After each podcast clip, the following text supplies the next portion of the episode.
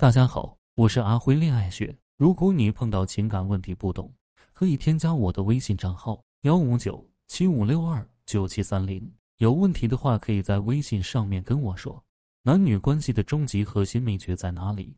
这是千百年来人们都在探寻的主题。自古英雄难过美人关，自古红颜多薄命。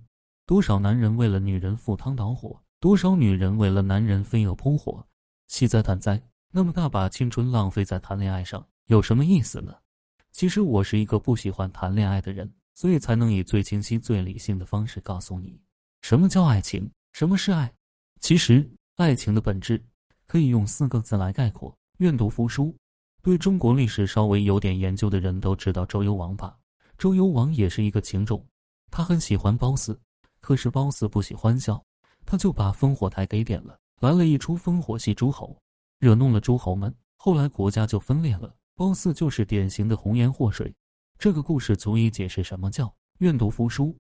周幽王的举动就是在压住我点烽火台，你褒姒一定能笑。褒姒确实笑了，但是代价太大了，惹怒了诸侯们。其实周幽王是输了。爱情就是一场赌局，相爱的两个人也是在互相博弈。一个男人在追求一个女人的过程中，不断的付出，就是在赌。这个男人在赌他的付出，最终会得到那个女人。一旦他赌输了，他的付出就付诸东流了。很多学员问我：“我不喜欢他，他送我的礼物要不要还给他？为什么要还？你是凭实力吸引的，为什么要还？恋爱就是这样，愿赌服输。你凭实力赢来的，没有必要还回去。如果这个男人问你把礼物要回去，只能说明这个男人太小气了。你拒绝他就对了。”说明他不是真心的。不带这么玩的，把礼物要回去不合规矩。不管做什么，你都得守规矩。你守规矩，这个游戏才好玩。所以你懂了吗？在你爱情中，任何的付出其实都是一种下注，赌这个人愿意付出，赌这个人愿意还你，赌这个人也会对你好。特别是在另一个人态度不明确的时候。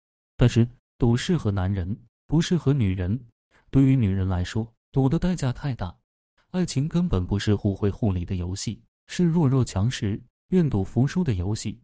谁的筹码足够多，谁才能获得最后的胜利，谁才能成为赢家。